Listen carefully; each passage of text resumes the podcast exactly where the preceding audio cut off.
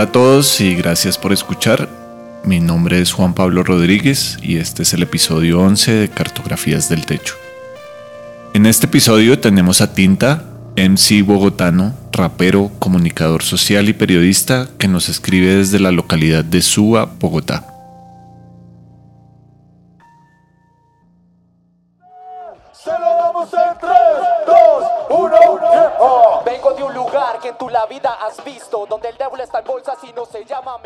Hola, yo soy Tinta Tintero, soy un MC de la ciudad de Bogotá, eh, más conocido como Tinta en el circuito de las batallas de freestyle y en todo el movimiento del freestyle, tanto local como nacional.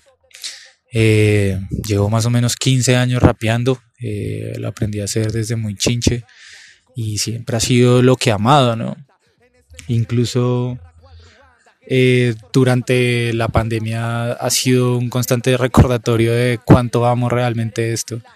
Eh, yo creo que si em, cuando empezó todo esto me hubieran dicho que iba a tener todos los planes que iba a tener con la música, eh, pero que iba a pasar una pandemia mundial y que bueno, y que iba a suceder todo lo que ha sucedido durante los últimos meses, la verdad es que no lo hubiera creído. No hubiera creído siquiera que mis posibilidades, mis sueños y mis metas para ese momento fueran relacionadas a la música, ¿no? Como que yo siempre pensé que realmente lo que uno debía hacer era hacer muy buena música también para tener muy buenos eventos y ganar de ello, ¿no? Como de las entradas que pudieras percibir por tu música. Realmente la pandemia a mí me abrió el campo de visión del tema. He descubierto que no necesariamente los eventos son la única forma de conseguir dinero y no es la única forma también de que tu trabajo pueda ser conocido. Yo este tiempo en pandemia me dediqué también a escribir algunas cosas, como algunos textos y algunos escritos que hago y logré encontrar como una forma de orientarlos. Eh, durante estos meses también empecé a entender mucho más mi rap, empecé a entender mucho más qué era lo que quería decir con mi rap. Eh, antes de que pasara la pandemia, literalmente el día anterior o dos días antes yo acababa de dejar grabado un EP que de hecho está mezclándose y masterizándose. Y fue un trabajo que la verdad fue como no sé cómo explicarlo, pero todo el tiempo de la pandemia fue también un, un reencontrarme una y otra vez con ese EP reencontrarme con lo que decía, reencontrarme con los beats, reencontrarme también con muchas cosas que sentí en esos momentos.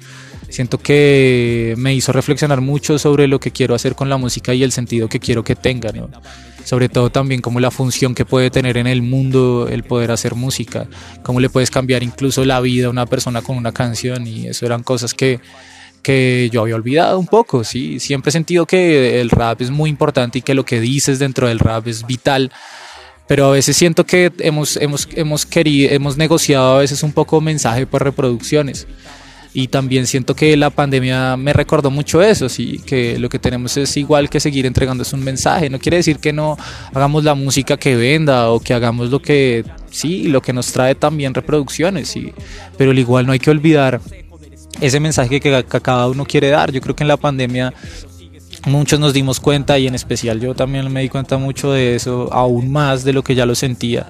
Y es como la música puede ser una compañía, como la música puede estar ahí para cuando no te sientes tan bien, como la música puede ser una compañía para cuando te sientes muy bien, como la música siempre está ahí cuando te estás bañando, cuando estás lavando la losa, cuando estás yendo a comprar los víveres, sí, como siempre la música es lo que te saca de ese mundo, sí, porque si miras hacia afuera realmente en esos días el mundo era muy triste, o sea, yo trabajé como domiciliario casi toda la pandemia de un negocio familiar y pues yo me la pasaba en bici por casi toda la ciudad y veía las calles completamente solas.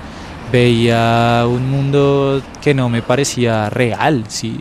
mientras que te parabas en cualquier esquina y veías como todas las personas vigilaban detrás de las cortinas que estabas haciendo.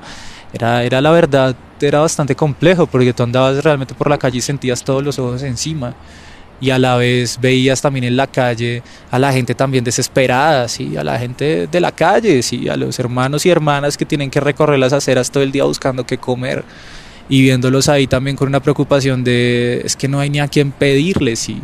Eh, mi pandemia fue una pandemia de sentarme a hablar con la señora de los tintos, mi pandemia fue una época de sentarme a hablar con junkies, fue sentarme a parchar por el Santa Fe, fue una época de sentarme realmente a mirar esa vida más allá, a realmente vivir esa vida que las personas tanto quieren renegar y entregarme a vivir realmente eso, saber que si por una razón uno es artista y tiene que vivir diversas situaciones, esas son las situaciones que yo he tenido que vivir.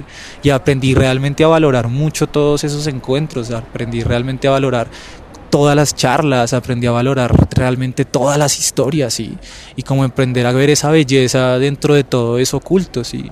Porque yo recuerdo andar en esas épocas por esos barrios y por esas zonas y decir como esto está exactamente igual a cualquier otro día al año, solamente que los lugares están cerrados, pero igual están atendiendo. Las calles seguían igualmente llenas de todos, sí, todo el mundo estaba trabajando en ese barrio por esos días. Y eso me hacía pensar a mí mucho también en cuáles son las necesidades de las personas, ¿no? Porque pues si hay oferta y demanda. Y yo la verdad lo que aprendí fue eso, aprendí fue a ver un mundo más allá de lo que yo creía que era, sí, y tuve que realmente vivir lo que era el mundo real. Y siento que la pandemia me acercó a, a ser más humano.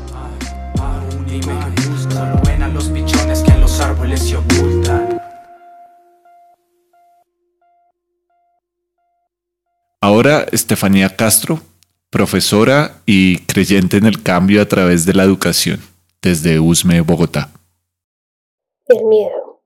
Han pasado tal vez siete meses de estar en casa, siguiendo las recomendaciones médicas para no contagiarse, pero nadie nos habla del miedo. ¿Por qué? No lo sé. Soy profesora hace aproximadamente nueve años y nunca había sentido miedo en el desarrollo de mi labor. Cuando hablo de miedo, hago referencia a que en estos meses todos agradecemos infinitamente a los doctores. Han dado lo mejor de cada uno, lo que estuvo y está a su alcance para ayudarnos a todos. Pero, ¿y quién piensa en los docentes?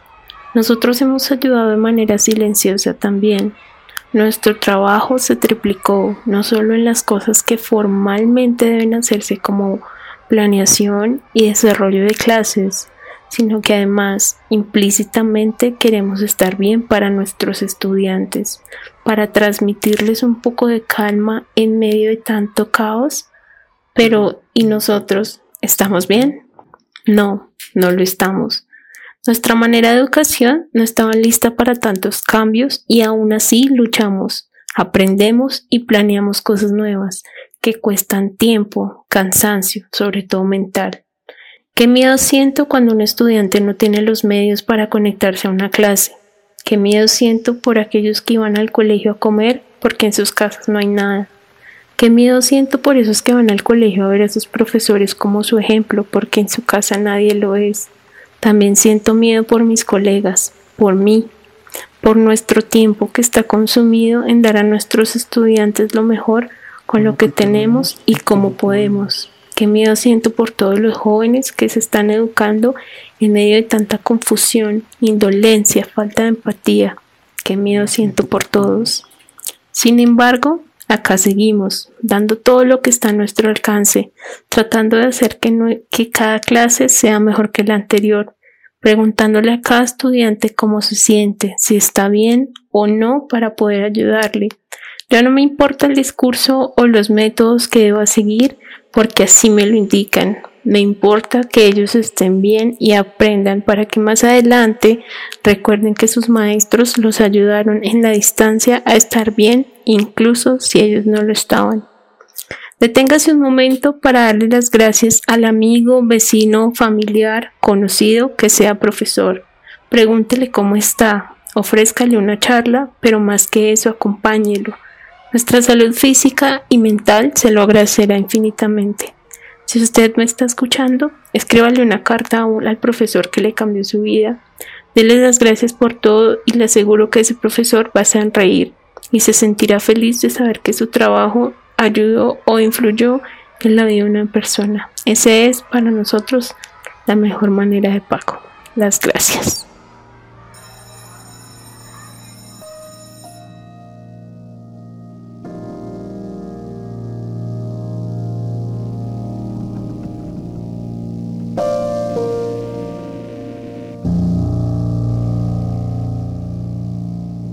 Queremos agradecerle a Tinta y a Estefanía por su participación y además contarles que seguimos recibiendo sus historias, cuentos, crónicas o testimonios. Así que si quieren acompañarnos y contarnos algo acerca de cómo ustedes han sobrellevado este difícil momento, pueden enviarnos sus audios a cartografiasdeltecho.gmail.com. Cartografías del Techo es una producción de esunatrampa.com esta segunda temporada se desarrolla en el marco de estímulos de IDARTES. Es editada por Camilo de Crispe, producida por Ricardo Guerrero, Sebastián Corcione y María Cuestas, y dirigida por quien les habla, Juan Pablo Rodríguez. Muchas gracias por escuchar.